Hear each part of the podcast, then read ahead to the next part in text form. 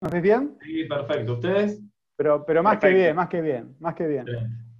Este, bueno, Eh, cuando, cuando, quieras poner a grabar ya, Fede, y le, le damos nomás. Ya está grabando. Perfecto.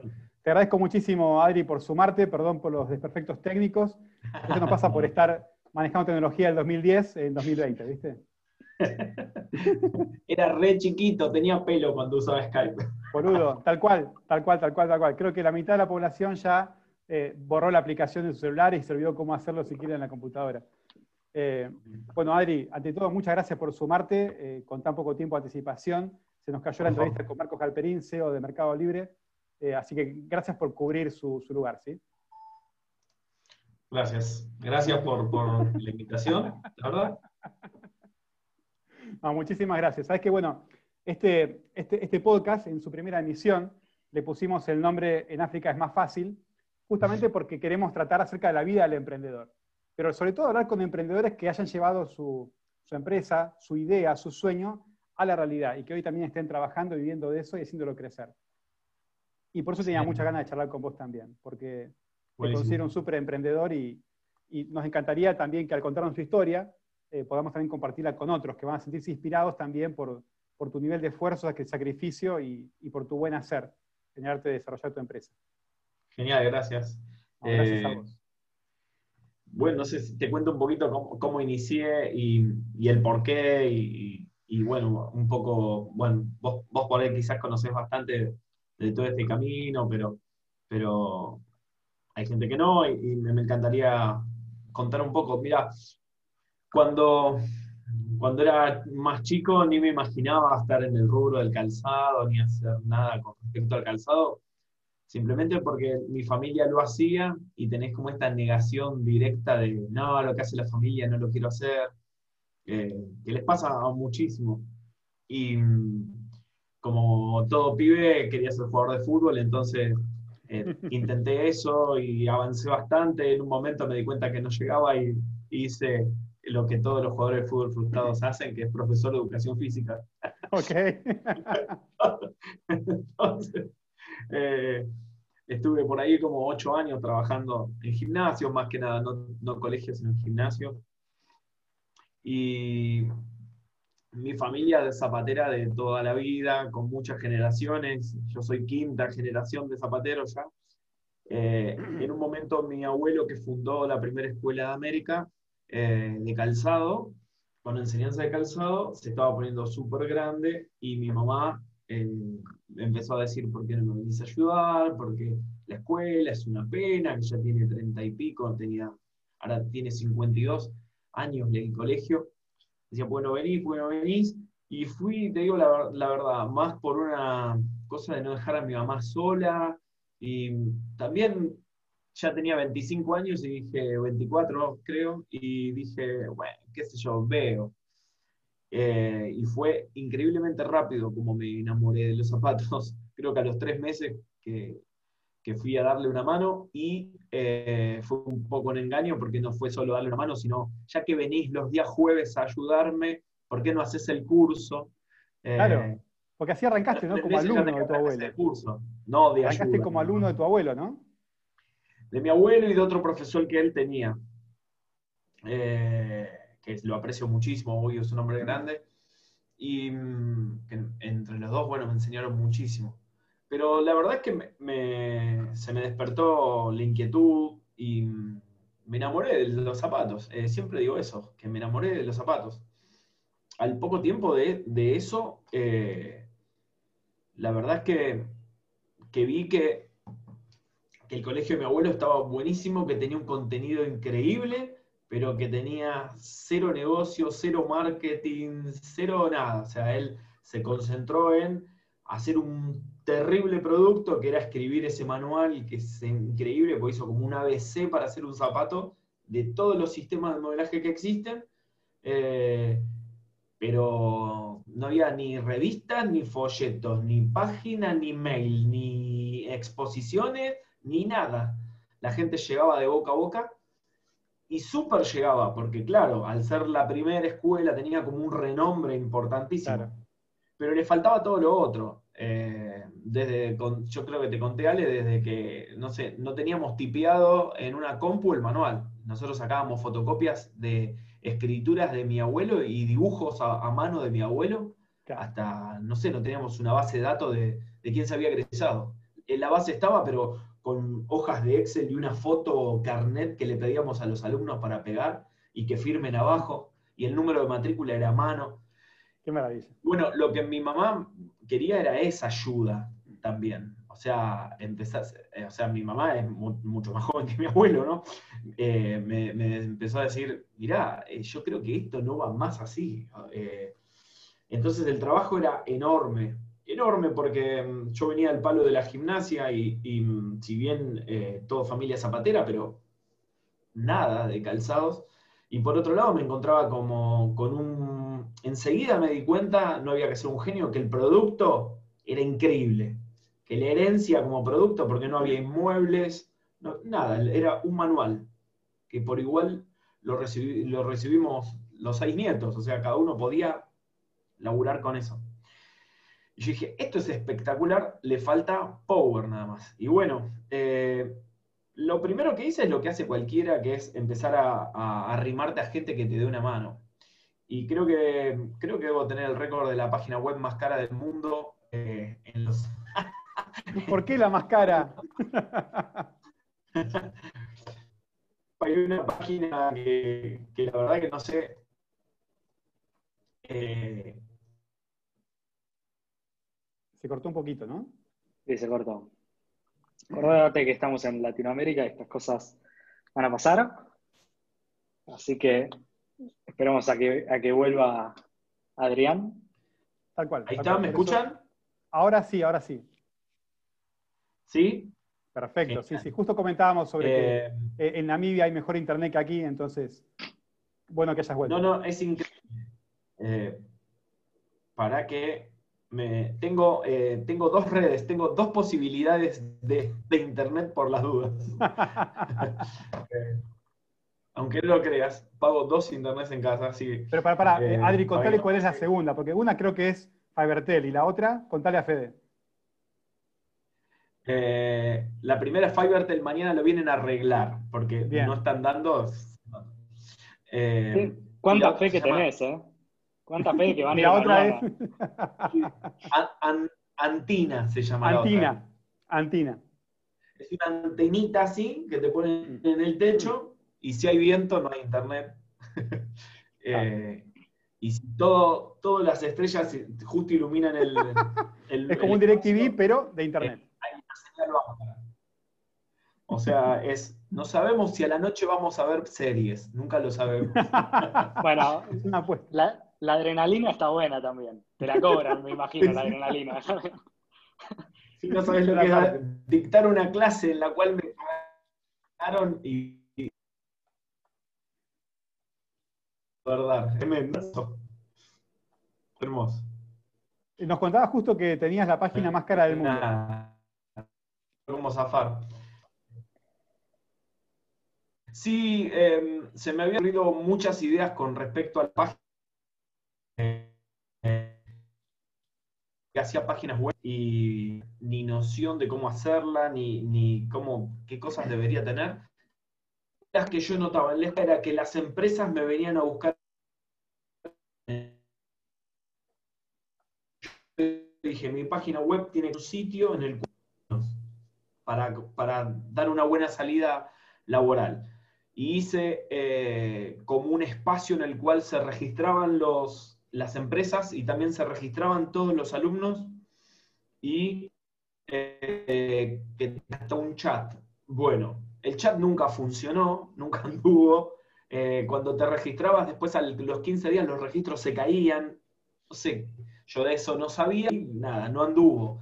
Y anduvo solo como página web, como, como eran en el principio de los 2000, que eran para encontrar a alguien y de ahí sacar el teléfono y la dirección. Claro. Eh, pero ¿De qué año estamos hablando? Enseguida, rápidamente. 2006. 2006. Eh, Justo me parece que está pasando, está pasando una nube y, Antina no, no está, no está, está agarrando.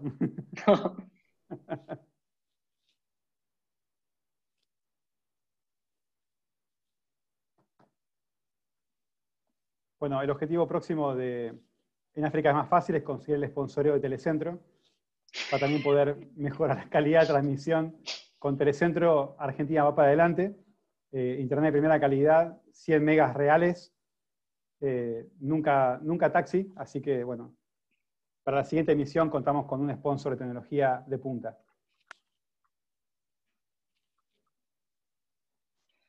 Adri está configurando el, router. Por ahí se, se, quedó paralítico y deberíamos llamar una ambulancia. Adri, ¿estás bien? Si estás bien, mueve por favor tu hombro izquierdo. Bueno, se fue, no está bien. Se, le apagó la tele. Se le apagó la tele. Se le apagó la tele directamente. Bien, antes nos reíamos acerca de la, tecnología de 2010 que era Skype. Pero nos sigue pasando también con las conexiones que pagamos, que decimos que pagamos 50 megas, 30 megas, 100 megas, pero se ríen de nosotros, ¿no? Este, cuando nos ven los paquetes. Ah, querés, perdón, querés irte a Telecentro porque acá en Televisión y Telecentro, perdón, y Fabertel, te damos 50 en vez de 100. Te doy 100. Y para mí, el operador que te da 100, te la da, pero en realidad hace ruido con las teclas, ¿viste? Y no, hace nada, porque es lo mismo. ¿Querés 100? Te doy 100 megas y nada más. No, no, no. gracias, gracias. estoy desde acá. Estoy desde ahí. Ahora te tuviste que dar internet del teléfono, claro. Y, ahora no falla. Eh, ahora no falla. Tres proveedores. Tres proveedores. en realidad sí. En realidad sí. Eh, pero este es el, que no falla. Pero bueno, probé con uno, pero ahora ya estamos. Eh, se, las, hago rápida. Hice una página no funcionó. Eh, y me enojé mucho con eso, pero no con el muchacho, sino me enojé conmigo. Me enojé con no poder hacerlo. En esos mismos meses me puse a tipear en Word el manual, a tipear. Y eh, como es un manual de diseño de calzado, tenía muchísimos dibujos, pero muchísimos, o sea, no tanto texto. Cómo enseñar zapatos, todo con texto, era más dibujo que texto. Cuando llegué a los primeros dibujos dije, ah, ok, y ahora como dibujo. Entonces, sin querer, es, como que una cosa me empujaba a la otra a empezar a capacitarme. Eh, siempre, o sea, mi alumnado son futuros emprendedores. Y todo lo que conseguí, lo conseguí más capacitándome que mandando a hacer. Cuando mandé a hacer eh, con gente muy idónea, funcionó bárbaro, pero el 90% no. Y todo lo que yo hice a través de una capacitación fue la mejor inversión que hice. Entonces, corté raíz y dije, ok, diseño gráfico. Y hice la carrera de diseño gráfico. Y mm, todavía lo uso, obvio. Illustrator, Photoshop, Corel, todo lo usas. Esto que creo que fue 2006 y hice un curso de cómo hacer páginas web, pero en aquel entonces que se usaba con otro sistema y otra cosa, hice mi primer página web, estaba chocho. Y después eh, me enseñaron email market. ¿Se acuerdan de la época de Groupon? Sí. Entonces era un insoportable mandándote mails a un espacio en el cual no podía salir a ningún lugar nada más que. era, era, el medio, era el medio para llegar a la el gente. El del calzado. Y en el 2008 hice mi primer eh, curso eh, de Community Manager que se llamaba Publicidades de Internet, me acuerdo, en la calle Florida, en Capital, y ni existe más el lugar. Y ahí entendí que justo sale Facebook en el 2008, ahí entendí de lo importante, que ni siquiera importaba el emprendimiento en sí, de lo importante que era, por supuesto, juntarte con gente idónea y que entienda, pero al también capacitarte, porque aunque vos no lo hagas y lo mandás a hacer, entendés muy bien qué es lo que tiene que hacer el otro y cuando tenés que retocar o, hace un posteo y lo terminás vos, o vos le tenés que dar la foto para que lo haga, entendés del tema. Yo creo que hoy un emprendedor no puede no saber manejar redes, aunque la, lo delegue. Tal cual. Tendría que ser, pero el ABC, ¿querés emprender? Ok. Fíjate, tener un buen producto, conseguir un lindo precio, darle valor agregado y tenés que manejar las redes aunque sea al principio, después delega absolutamente todo, pero tenés un ida y vuelta con el que se lo mandás a hacer muy distinto, si vos entendés del tema. Entonces ahí arranqué con eh, un curso y otro curso y otro curso. Y la verdad es que me encantó. Ahí lo conocí a Ale. Con Ale hice em, oratoria, venta. Te conocí en oratoria y después del curso de venta, sí. Em, y después hice dos más de Community Manager. Hice uno del 2000. Bueno, no voy a ser pesado con esto, pero a lo que quiero llegar es que conseguí un montón de cambios de esta empresa familiar a que tenga un poco de reconocimiento, eh, obvio, dentro del país, enorme, y fuera del país, hoy tengo alumnos de, habla hispana de todos lados, pero fue simplemente empezar a, meter mano, a meter mano y empezar a capacitarme y ver cada red social que sale, ¡pum!, de cabeza, tutoriales en YouTube, empezar a probar, hacer una cuenta media fantasma con una foto de un árbol y empezar a probar videos y subir y a ver cómo se hace y todo, y a los 15 días ser TikToker, y, y así, no sé, Instagram, y a los 15 días casi dar clase de Instagram. Pero sí. Porque me dio un rendimiento enorme, porque sé muy bien cómo, cómo hacer una, una publicidad desde qué quiero y a dónde quiero llegar.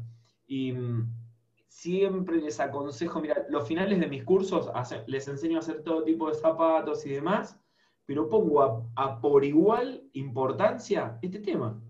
Porque les digo siempre, chicas, por lo general son mujeres, ser la mejor zapatera del mundo, guardada en un pasillo al fondo, donde nadie te conoce y lo que vendas va a parecer caro, no le sirve ni a vos ni a mí, porque vas a decir, sí, estudié en tal lugar y la verdad es que no tenés reconocimiento, no encontraste darle valor a tu producto. Y, bueno, hace unos años que eh, entendí mucho que, la publicidad cambió, eh, que hoy no se vende más, que no hay que vender, que, vender hasta molesta, y que y lo que, hoy que hay, lo que hoy hay que dar es valor, valor, valor, todo el tiempo valor a todas tus redes, pero exageradamente, exageradamente y muy de vez en cuando si querés vender algo, y también entendí que, mm, que, las empresas necesitan eh, humanizarse. Y ahí tuve un cambio súper grande. Les cuento que mi abuelo arrancó en, en, un barrio en donde él vivía, en Villa Martelli, partido de Vicente López, Buenos Aires. Dio clases un par de años ahí y enseguida dijo, voy a poner la escuela en un lugar más eh, céntrico. Y se fue al barrio de Flores y estuvo primero en una escuela un año, no le gustó el edificio, dos años en otra, y encontró un lugar que lo amó y estuvo 30 años en un mismo lugar.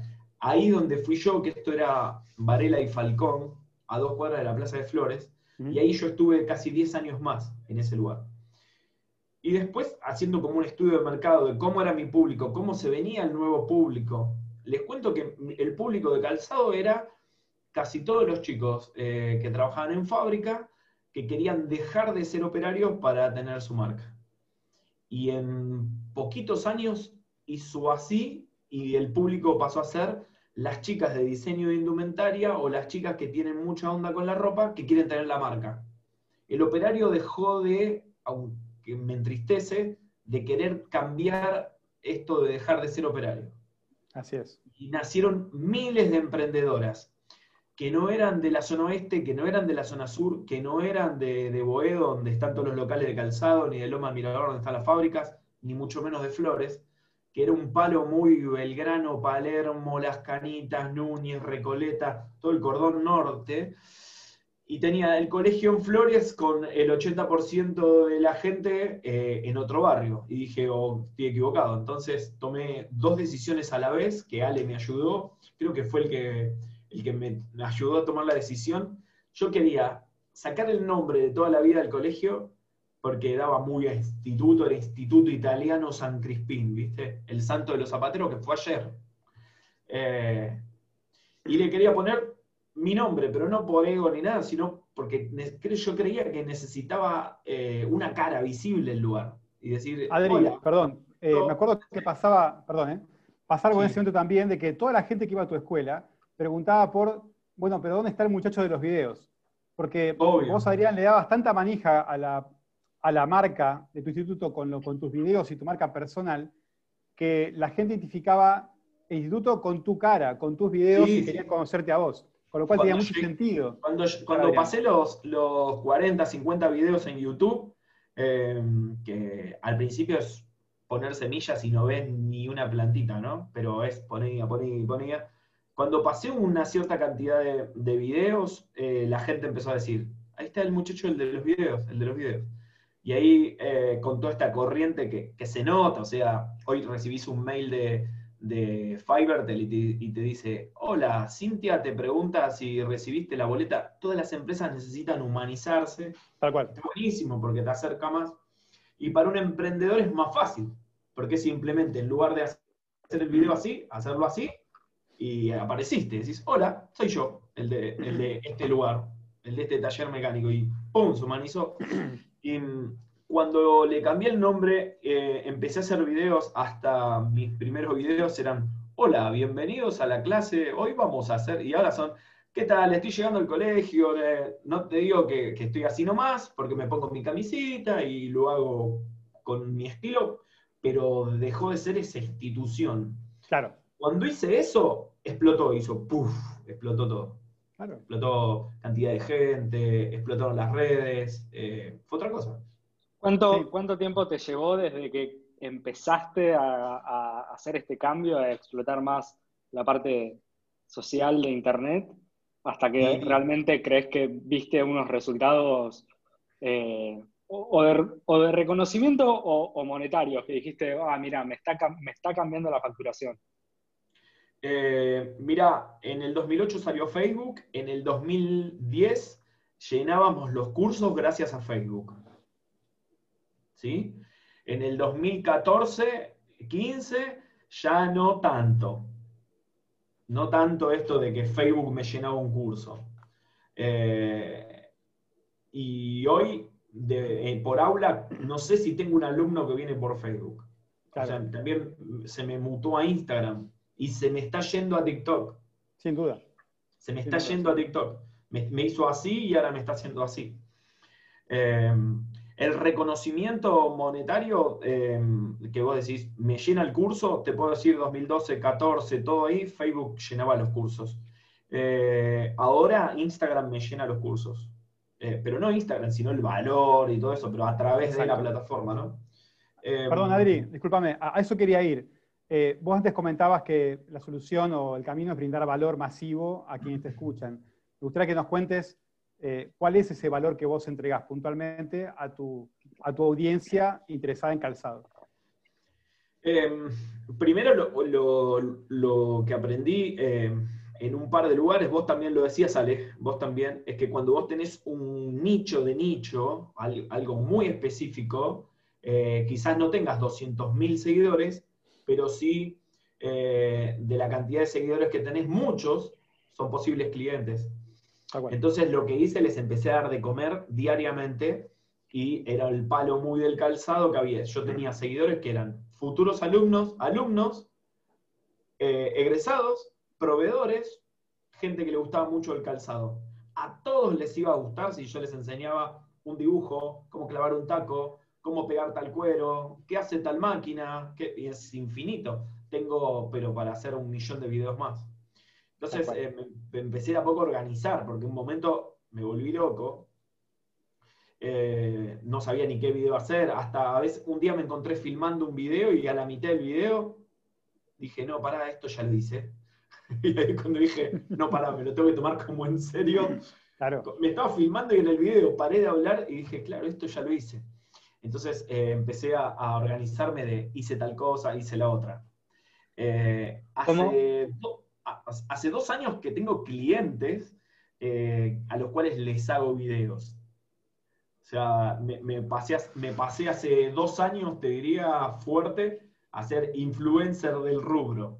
Pero no de la venta de los zapatos ni nada, sino del rubro zapatero. Porque mis clientes son proveedores. ¿Sí? proveedores de cuero, de, vinílicos, de máquinas, de pegamentos, eh, de suelas. Eh, y a todos con eh, un trabajo mensual muy serio de, qué sé yo, un IGTV por semana, dos historias, un posteo no sé qué, y un, es como que les armé un, un, paquete con un, con un, costo mensual a cada uno de esos. Entonces, pero pude hacer esto porque antes aprendí muy bien a organizarme lo mío. Y si yo me hubiese llegado todo esto, che, me haces videos en la época en la cual yo estaba desorganizado, no, un lío, un lío enorme. vos fuiste, vos fuiste adaptando muy rápido y vas adaptando ahora ya con TikTok y demás eh, las redes sociales. ¿Compraste seguidores alguna vez? ¿Hiciste algo de las cosas que aparecen apenas? Porque bueno, todos sabemos que apenas salen las, las redes sociales son como vulnerables a el mercado negro. No, sabes que no lo hice. Eh, y, es muy fácil darte cuenta de que no lo hice porque ves un posteo y ves muchos likes y muchos comentarios. Claro. Tengo competidores de escuelas de calzado que tienen más del doble de seguidores que yo, más del doble. Yo tengo 11.000 en Instagram, por ejemplo, y tengo competidores con 27.000, 28.000 y posteos con 5 likes. 5. 5 me gusta, sin ningún comentario abajo. No, no, dejo nunca de tener 150 para arriba de likes y 30, 40 comentarios, mucha interacción. Yo siempre lo digo que tengo eh, un público espectacular porque le di mucho valor, le sigo dando mucho valor, entonces el, público, o sea, yo aprendí, muchos lo dicen, pero lo aprendí solo. Tenés el video viral, el cual los traigo, la pavada, capaz bailo o hago una estupidez. Pero ese viene. Una vez que viene, encuentra valor. Y cuando encuentra valor, se hace recontra fiel. Eh, es muy raro que alguien me deje de seguir, eso me di cuenta. Es muy raro que alguien diga, ya me molesta. Es, difícil porque si sos del palo y te enseñan a hacer algo, es muy difícil que te deje seguir. Ahora, mi cuenta no crece tan rápido como la de, eh, no sé, alguien que vende remeras. No, no, es bien de nicho lo tuyo, así que... Puede tener 80.000 seguidores y vende 40 remeras por semana, nada. ¿Se entiende? sí, sí, sí. perdón, eh, quería puntualizar esto. Me parece súper importante para los que están trabajando en su propio nicho de, eh, emprendedurismo, entender esto, que 11.000 seguidores en Instagram, si vos trabajás en un nicho y lo haces porque esa es tu, verdadera pasión, con 11.000 seguidores tenés un negocio, podés tener un negocio muy abundante inclusive, porque me gustaría que cuentes, más allá de que conseguís un montón de likes y respuestas orgánicas, qué tipo de cursos y a qué precio los vendés eh, con, ese, con ese con ese grupo de seguidores de apenas 11.000 dentro de Instagram? Eh, doy la carrera técnica de calzado y, cuando pueda volver a abrir la escuela, eh, porque es solo presencial, la de diseño de calzado. En la técnica de calzado enseñamos a, dibujar y hacer la moldería de todos los sistemas de modelaje que existen. Esa es como la herencia de mi abuelo, ¿no? Eh, cómo se hace X zapato. Se dibuja así, se hacen los moldes, todos así. Es como la parte técnica, como yo siempre hago la comparación para el que no es del rubro y entienda, es como la arquitectura del calzado. No vas a ver arquitectos haciendo mezcla con cemento y con la pala, sino más haciendo cuentas y planos, ¿no? Esa es la tecnicatura. Y la estoy dando online, ¿sí? Porque está funcionando, porque al no hacer zapatos y con videos pueden hacer la moldería, eh, excelente. Eh, también tengo diseño de calzado que hacen zapatos. Les hago hacer ocho zapatos distintos, los más, digamos, eh, representativos, eh, y eso sí lo hacemos presencial en nuestro taller, que ahí tenemos las máquinas y demás. Claro. Eh, la carrera técnica la doy de dos maneras. De 10 meses, una vez por semana, sale 4.500 pesos por mes. Esa sería como la económica. Y después la damos intensiva de 5 meses y la tengo ahora en, en promo en 7.800. Perfecto. Pero la, versión online, que es la que está llenando ahora los cursos. Eh, bueno, eh, exactamente. O sea, es una carrera para redondear, ¿no? De un valor de cercano a los, a los 500 dólares, eh, por ahí un poquito menos, pero está llenando los cursos, que son de aproximadamente 10 o 12, corregime por favor si me equivoco, exclusivamente a través de tu empuje orgánico en tus redes. Sí. Y son varios cursos que llenaste ya con más de 10, 12 personas. Entonces, bueno, es importante lo que estás logrando. Una cosa loca que, le cuento a los emprendedores, los emprendedores muchísimos están medio bajón en este momento con, su emprendimiento medio frenado, eh, y hoy yo tengo más alumnos que cuando tenía la escuela abierta. A eso quería llegar. primero tu, adaptación, porque yo fui testigo de cómo empezaste a volcar todos tus cursos, pequeños y largos, a lo online. Y después tu decisión de volcar toda tu promoción orgánica a estos cursos online, jugártela y decir, esto va a funcionar, grabando docenas o cientos de horas de cursos.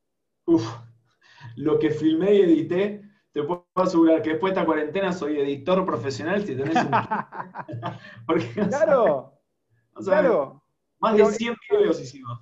Es importante esto destacarlo también, Adri, porque yo puedo elegir qué hacer con las crisis también.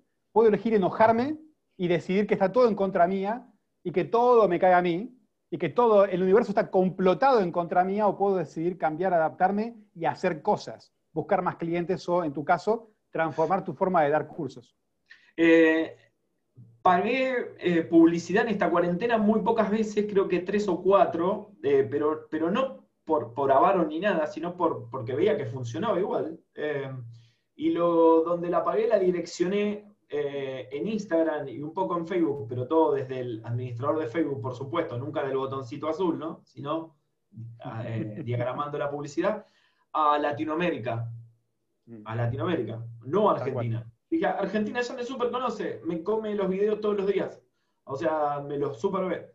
Entonces empecé para afuera y uff, me volví loco porque tengo alumnas de Puerto Rico, República Dominicana, ¿viste? Vos decís, qué loco esto. O sea, Ecuador, Perú, Bolivia, Paraguay, ¿viste? Es loquísimo. Y el mes pasado una de Barcelona, otra de Madrid. Em, lo que me di cuenta es que, bueno, que mi próximo techo, que siempre hay un techo, que a mí me gusta romper, va a ser el idioma. El próximo va a ser el idioma. Eh, o sea que mis próximas capacitaciones van a tener que ser el inglés. Eh, porque todavía no llegué al techo de copar el, habla hispana, para nada. Me queda 10 años de laburo tranquilo. Pero sí creo que me voy a tener que empezar a capacitar con esto, porque ya me invitaron a dar un curso a Nueva York que tendría que estar ahora en Nueva York, porque era el 15 de septiembre en Nueva York a dar un curso, eh, y lo iba a dar con una chica de República Dominicana que me iba a traducir y ya no me estaba gustando, ¿viste? Eh, dije, no, tengo que hablar, eh, no es el inglés de Carlos Tevez, sino tengo que hablar bien porque, porque, porque sí. Y bueno, la cuarentena frenó eso, sé que se va a dar, porque había unas 7, 8 personas interesadas en que vaya, una semanita, y obvio que yo quería ir. y, nada, creo que no, no hay límite, no tiene límite. Eh, estoy terminando de, hacer todo el paquete online, eh, que como le decía, te decía Ale el otro día, estoy terminando de filmar, me quedan 5 o 6 videos y termino la carrera completa. Eh, que va a ser mi jubilación, eso le decía Ale esta carrera va a ser mi jubilación. Voy a tener 90 años y el Adrián de 40 va a estar dando clases. Exacto, exacto. Pasa que algo que nunca le conté a Fede es que, bueno, también lo aprendí con vos, por supuesto, ¿no? El, tipo de técnicas que vos enseñás en tus cursos, sean los de moldes, que son breves, o en la más extensa, que es la carrera de técnico de calzado, son técnicas y modelos que se pueden adaptar a cualquier moda temporal de calzado, con lo cual es un curso, eh, lo que llamamos en Internet evergreen, siempre verde, porque vas a poder venderlo de acá a que te canses de venderlo. Exactamente. yo, tengo, dos preguntas muy importantes. Primero, que ¿por qué no confían en el sistema de jubilación de este país? Me parece... no entiendo, la verdad que no, entiendo. Porque es mejor el de África, por eso el título del podcast. Y segundo, ¿cómo están tan seguros de que no se va a robotizar todo y nos van a dominar hasta en el mercado de zapatos? No, no estoy seguro. Eh, para nada, para nada. Eh, mira, salieron software de calzados hace casi 20 años, que hay software para dibujar los zapatos con los software y cada vez más solo lo hace el software.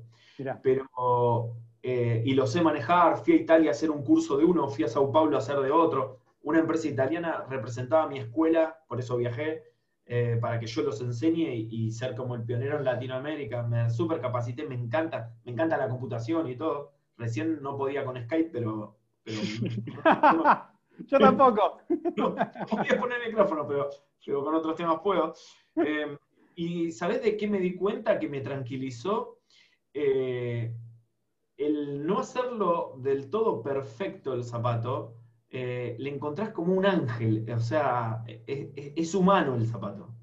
Cuando es demasiado perfecto, queda hasta raro, está frío, está templado, no, no.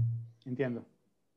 Le falta ángel. Mirá que hice diseño gráfico, sé usar los software, tengo software porque me los dieron las empresas y yo los diseños los hago a mano, pero porque tienen otra cosa eh, que la computadora nunca la va a dar. Adri, fíjate como ejemplo tu... Todos los demás procesos, ¿eh? Los productivos, todos. Sí. Uno de tus últimos diseños, perdón, ¿eh? tu diseño Gianni, que no era tu abuelo Gianni Alicata, está en la web ahora adrianwright.store. El modelo Gianni es de un color, de un color marrón claro, pero tiene un, teñido, eh, corregime los términos por favor, ¿eh? un teñido más oscuro en la punta, que justamente no está hecho perfecto, está teñido a mano. Claro. Y es probable que ningún modelo sea exactamente igual al otro. No, pero, no, fue, no. pero fue el modelo que más ruido te hizo en TikTok cuando lo subiste para mostrarlo. Sí, llama mucho la atención. Tiene, un pull-up, se llama, que es como con trapo y unas cremas, eh, embellecer la punta y queda como más oscurita y se va pasando a claro el, zapato. Y, sí, lo, artesanal eh, siempre le va a ganar a, lo industrial, si no, eh, un Rolls Royce haría lo mismo que un Toyota Corolla, y no es así. Nunca va a ser así. es buena comparación. Ahora, volviendo un poco al tema de, tu laburo fuera del zapato, digamos. Fuera del zapato, ¿cuánto, eh, ¿cuántos recursos, con cuántas personas contás ahora ayudándote en la parte de redes sociales? De, no sé, respondés vos todos los mensajes que te llegan, te ocupás vos 100% de la venta, de anotarlos, de cobrar, ¿cómo estás manejando eso? Eh, solo una persona me está ayudando, eh, pero lo demás lo por ahora lo manejamos todo yo solo y delego muy, muy poco. Eh, estoy lanzando como más fuerte la marca eh, dentro de la página y demás, y ahí sí voy a tener, ya lo sé, una persona para la marca, con el stock, con el showroom, con los despachos, con que se encargue de la marca, porque si no me va a volar la cabeza. Sí voy a hacer toda una bajada de línea de qué estética quiero que se muestre la foto de la marca con la de la escuela, porque utilizo las mismas plataformas y no páginas de Instagram nuevas, sino dentro de la misma, porque son zapatos, así que eh, aprovecho el público, pero que más o menos tenga toda la misma estética, em, pero sí, eso, eso yo no lo voy a poder hacer. Y jornada, tu jornada laboral es de A, menos de 8 horas. B, más de, 4 horas más por de, semana. Más de 16. 4 horas por semana. ¿Eh? 4 hour week. No, no, no, no tengo ni, ni, sábado, ni domingo, ni lunes, ni nada. No, nada. Eh, ni vacaciones. Porque en las vacaciones contesto o, o, en algún momento que mi mujer no se enoja, abro la notebook y doy una clase o es casi imposible. El desconectar totalmente lo hago, em, aprendí a hacerlo em, totalmente eh, un ratito todos los días. Y eso me, la verdad que me, baja un montón, me ayuda. Si no, me agarraría un pico de estrés o me volvería loco. Em, pero después, por otro lado, a veces no me doy cuenta porque me gusta tanto eh, armar la colección o hasta dar una clase. Todavía vivo la clase como, como el primer día. O sea, me encanta dar la clase que, no me doy cuenta. Me, doy más horas que lo que en realidad tendría, quizás. Claro. ¿Y desde hace cuántos, cuántos años tenías, perdón, cuando entraste por primera vez ahí a trabajar, a ayudar? ¿Y cuánto, sí, ¿Y cuánto? No, ¿y cuántos, ¿Cuántos cuando ya te hiciste cargo de todo y empezaste a, tomártelo como full time, digamos? 24 eh, tenía cuando comencé y a los 30 eh, mi mamá me dio la llave de la escuela y me dijo, suerte, seguí vos. Eh, porque hasta ahí era mi jefa y yo hacía administración ya daba clases, ya dictaba clases, tenía uno o dos días que daba clases, los demás días eh, un profe, eh, y yo estaba con la administración y ya terminando todo de pasar a, computadora, de, manejar las redes, de contestar los mails, y ya estaba ahí, y eh, mi vieja me dio la llave y me dijo, ok, seguimos. Que siempre fue lo que ella quiso, por eso me pidió ir, porque era como darme la posta. Y ahí a los 30 es como que dije, puff, eh, a fondo con esto, porque si no, no va a funcionar. Entonces, eh, hasta los 32, em, porque yo trabajaba en fábricas de calzado, siempre trabajé en fábricas, diseñando. Me recomendó mi abuelo eso y la verdad que fue buenísimo porque el estar en la cocina de distintas empresas, algunas muy pequeñas, otras monstruos, enormes, eh, hoy me dan la cantidad de herramientas para dar una clase la verdad que con muchos recursos, porque los viví. me equivoqué, me hicieron las cosas mal, bien. Eh, eh, a los 30 me dio la llave y a los 30 empecé a renunciar a, porque no es que trabajaba en una, ¿eh?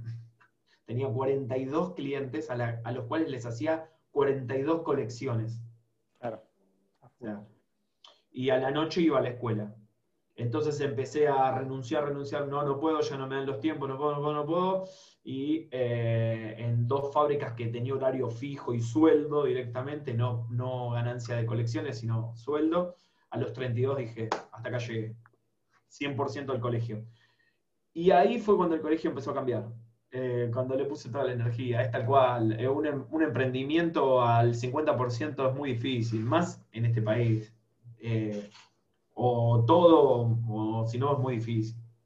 Y ahí empecé a ver que se empezaron a llenar más los cursos, que, nada, que, empezó más el reconocimiento, empecé a dar conferencias en las exposiciones, eh, em, empezó todo otra cosa.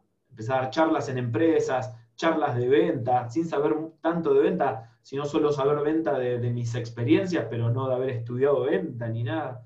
Eh, y ahí Ale, por eso con Ale quise hacer oratoria y ventas. Oratoria me, acomodó un montón de cosas soy charlatán nato, pero que te lo acomoden y, que, ver la oratoria desde un punto más técnico, a mí me ayudó muchísimo, pero muchísimo, me cambió la clase, me cambió todo. Eh, y, bueno, pero fue a partir del poner el 100%, ¿eh? Antes, Fede, que eso, eh, nada, estaba ahí, ahí, bien. Andaba por el... Claro. Adri, me gustaría que, nos cuentes un poquito de estas partes que nos sirven mucho cuando eh, atravesamos crisis los emprendedores. Vos también sos un, sos un maestro en atravesar crisis, eh, porque bueno, tenés una enorme dosis de resiliencia, ¿no? O sea, las crisis te hacen más fuerte. Y yo me acuerdo de una anécdota que me contaste una vez, eras muy joven. Ojalá te animes a contarla. Eras muy joven y había una crisis particular en el país y vos tuviste que tomar una decisión para facturar sea como sea y, tuviste un momento de una profesión muy particular por la calle que la llevaste a cabo. Si lo querés contar, please, me encantaría. Sí, eh, estaba eh, trabajando en eh, una empresa llamada Parmalat. ¿Se acuerdan? Claro que sí. Una, una, lechera de aquella, sí. Sí, y era encargado de la heladería de Unicenter con 20 años y tenía 14 personas a cargo. Eh, y un sueldo que era un montón de dinero, eh, eran 1.600 pesos y la gente ganaba 350, 400. Era, o sea, yo tenía 20 años, estaba súper bien. Eh, quedé embarazada mi novia, mamá de mis, hijos. Eh, por supuesto me hice cargo y nos fuimos a vivir juntos. Y cuando mi hijo tenía cinco meses, no, no es que me echaron solamente, sino que Parmalat se fue a Argentina. 2001, bebé en brazos y sin trabajo. Em, tremendo.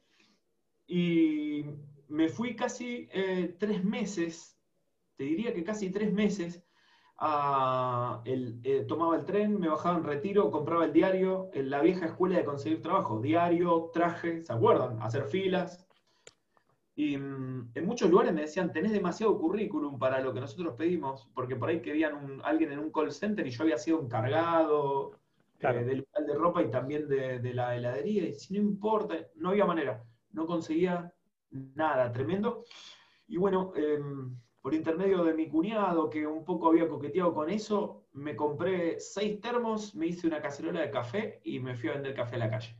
A la mierda, me encanta. A la mierda todo. Dije, al pibe pañales y comida no le va a faltar. Em, esto lo cuento en casi todas mis clases, porque la verdad que me, da más orgullo esto que que la empresa haya crecido, que tengo reconocimiento. Porque em, a veces te va bien y ni siquiera sabes por qué te fue bien. Pero cuando te va mal, yo creo que es cuando realmente se ve de qué estás hecho.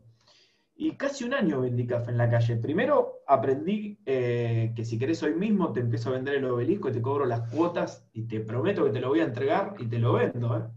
Aprendí a vender cualquier cosa porque estás vendiendo casi cosas que la gente no quiere comprar y tenés que frenar a la gente, no te querés un cafecito y demás. Entonces perdí la vergüenza, perdí el qué me importa si me ve un amigo que antes me veía que yo iba a bailar y qué sé yo y ahora estoy en la calle con un termo.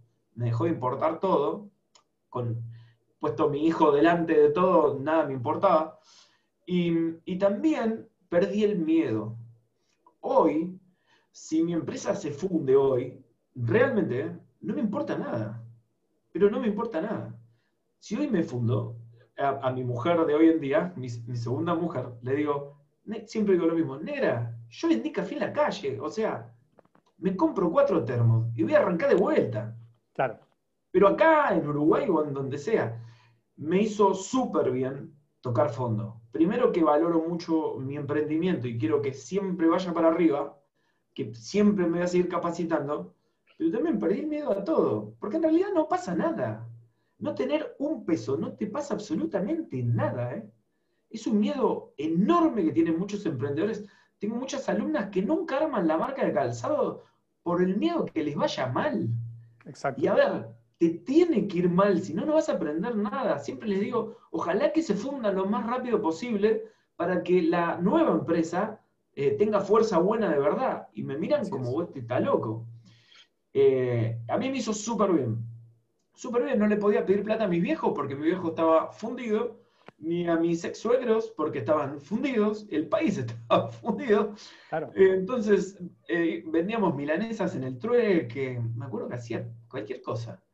Eh, y nunca nos faltó nada. O sea, no, no tenía la camisa de marca y tenía la que tenía. En realidad no pasa nada. Nada pasa.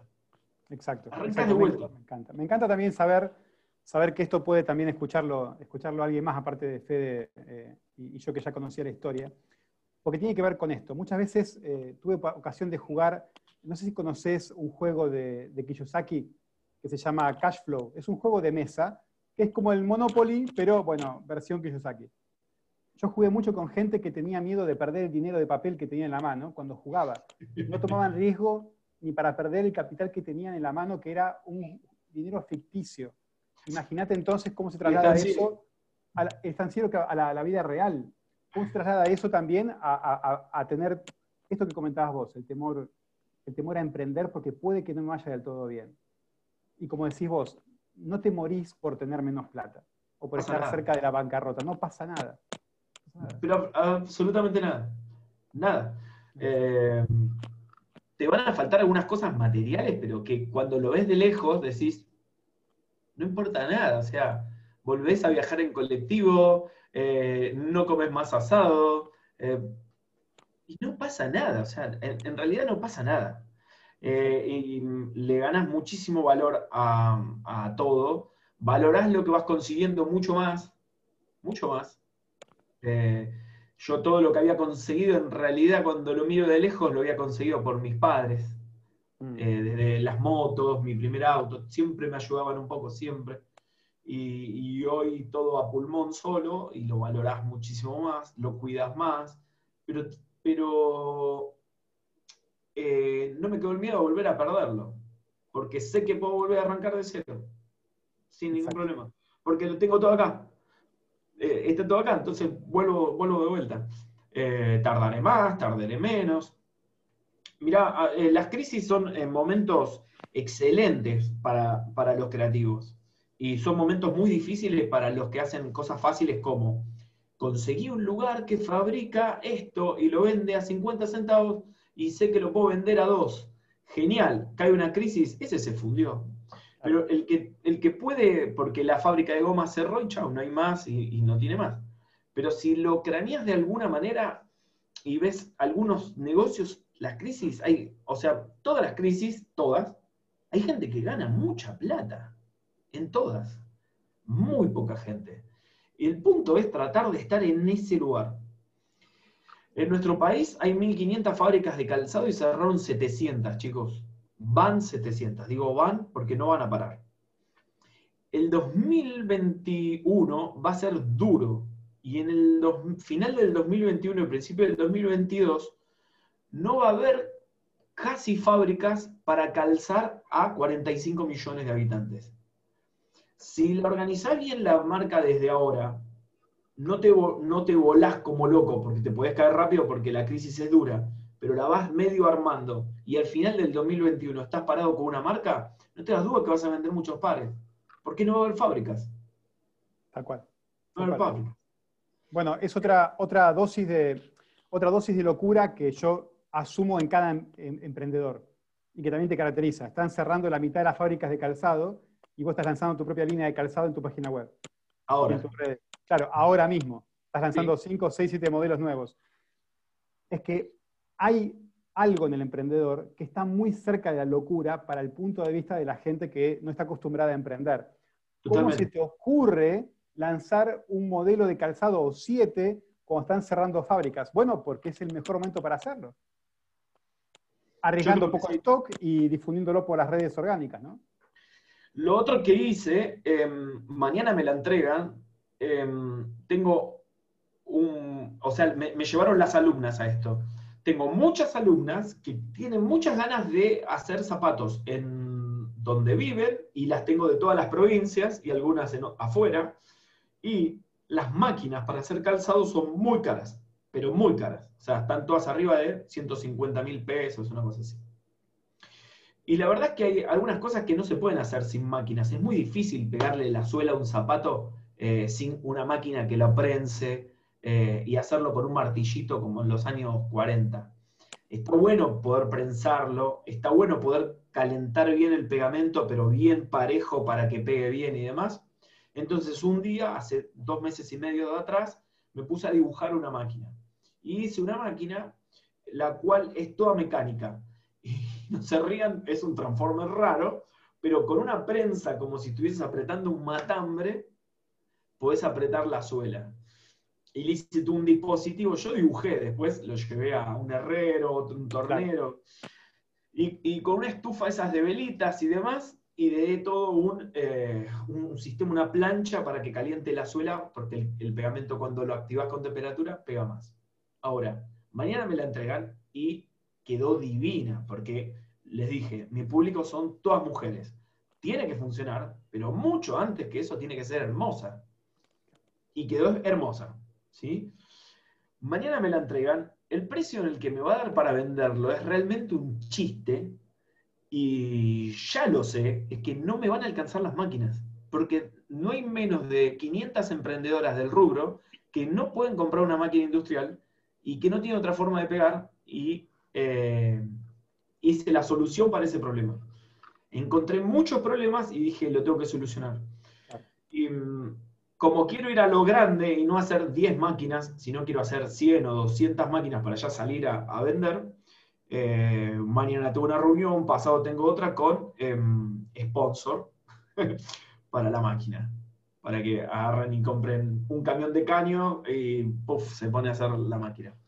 Pero eh, si no estuviésemos en cuarentena, estuviésemos en un excelente momento, la emprendedora compra la máquina se entiende, compra el compresor, se compra la máquina y se gasta los 200 mil pesos que salen las dos cosas y lo pega con eso. La crisis me dio esa posibilidad.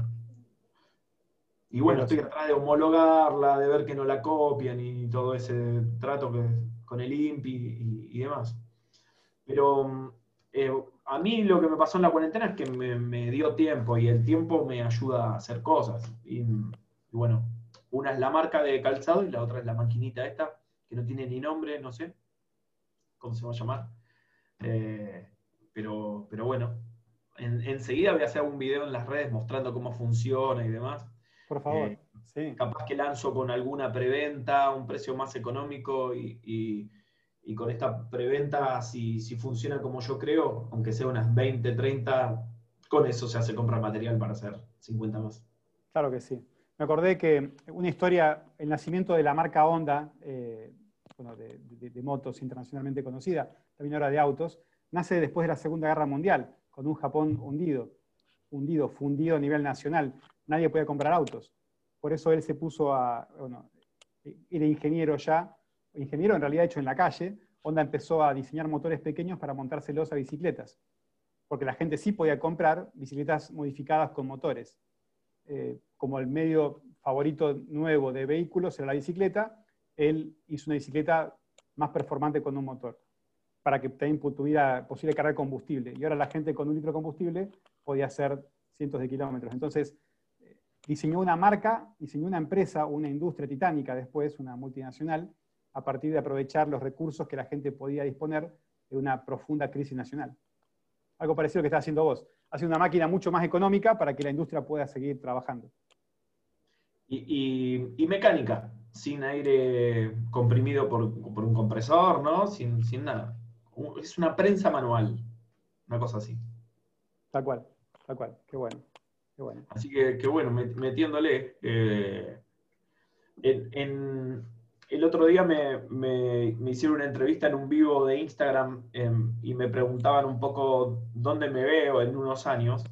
Em, la verdad que no tengo ni idea, pero eh, ¿qué me gustaría? Eh, ¿Cómo me gustaría verme y demás? Em, creo que con la marca un poco establecida, yo sé que la marca le va a dar prestigio a la escuela, tantos años de escuela le va a dar prestigio a la marca, va a ser un poco, un poquito de de, cosas para un lado y el otro.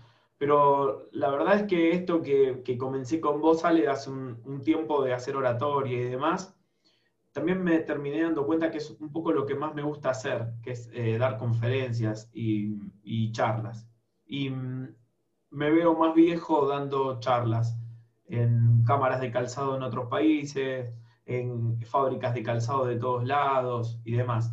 Con los cursos funcionando casi con todos mis videos de cuando era joven, eh, con vivos de vez en cuando como para darle un poco de, impronta de acá estoy que me puedan consultar cualquier cosa a la gente de, dentro de las plataformas, pero más eh, hablando de los jóvenes y, contando todo esto.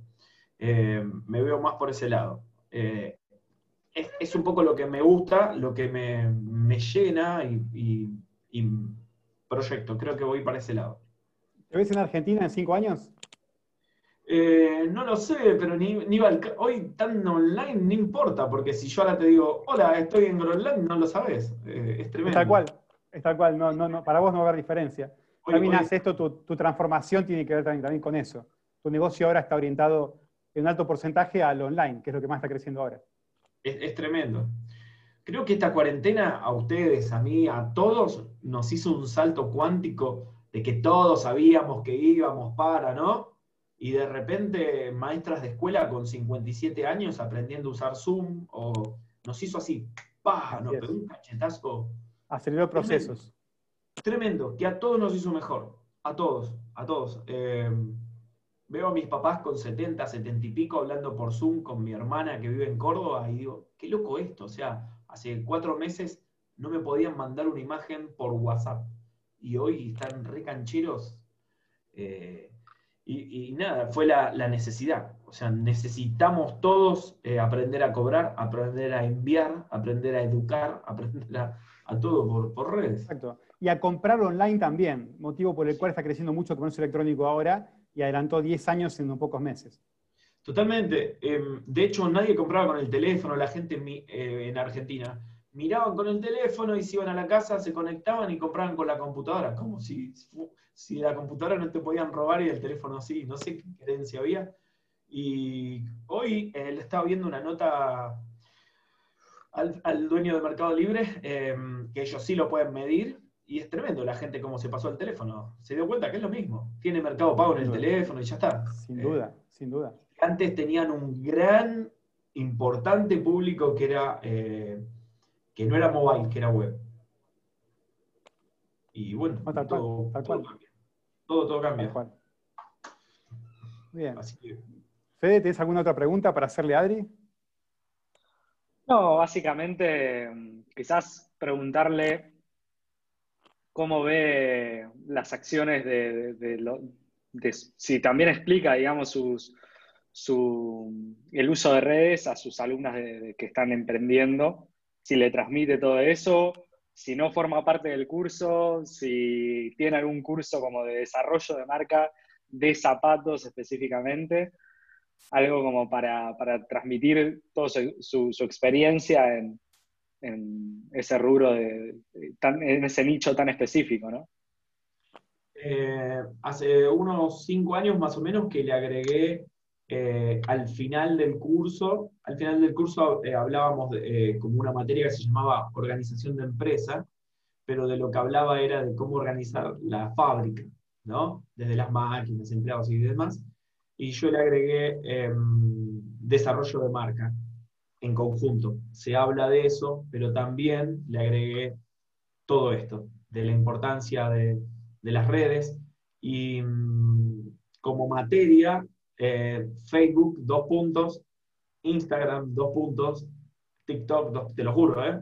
eh WhatsApp, dos puntos, mm. eh, email market, dos puntos así, página web, una carilla de, de, cada una de las cosas con un montón de explicaciones, con ejemplos en pantalla y lo dejé para el final porque ya aprendieron todo lo que tenían que aprender de calzados, les enseño cómo manejarían su fábrica si la quieren poner, porque en realidad muchos no la ponen, sino mandan a hacer el producto y después lo venden, y les, les muestro un poco cómo armar eh, la marca. También eh, hice un, workshop directamente extracurricular, se compra aparte, que se llama Arma tu marca.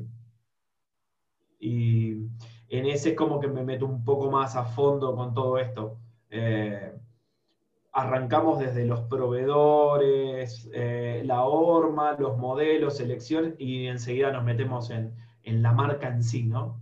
En, todo lo que es online y no, pero en la marca como marca, el, con el valor de la marca. Y después eh, de que hice ventas con Ale, em, se me ocurrió hacer un curso de ventas específico para calzado. Y ahí sí agarré mucha experiencia mía de Parmalat, eh, agarré experiencia de Prototype, una marca de ropa em, donde trabajé, experiencia del café en la calle, experiencias de Zara, de Starbucks, de McDonald's, de Adidas, de Nike, eh, de grandes empresas, y experiencias de Ale, con el ABC de te conviene presentarte así, decir esto, usar report, no hagas aquello, y todo con ejemplos súper de calzado. Entonces, el curso es como, el workshop ese es, es re loco porque em, es muy específico. Eh, no, le sirve a otro que no está en ese palo. Y quedó muy lindo, quedó muy lindo. Está colgado en, mi página. Lo tengo en, buen precio y quedó, quedó muy bueno.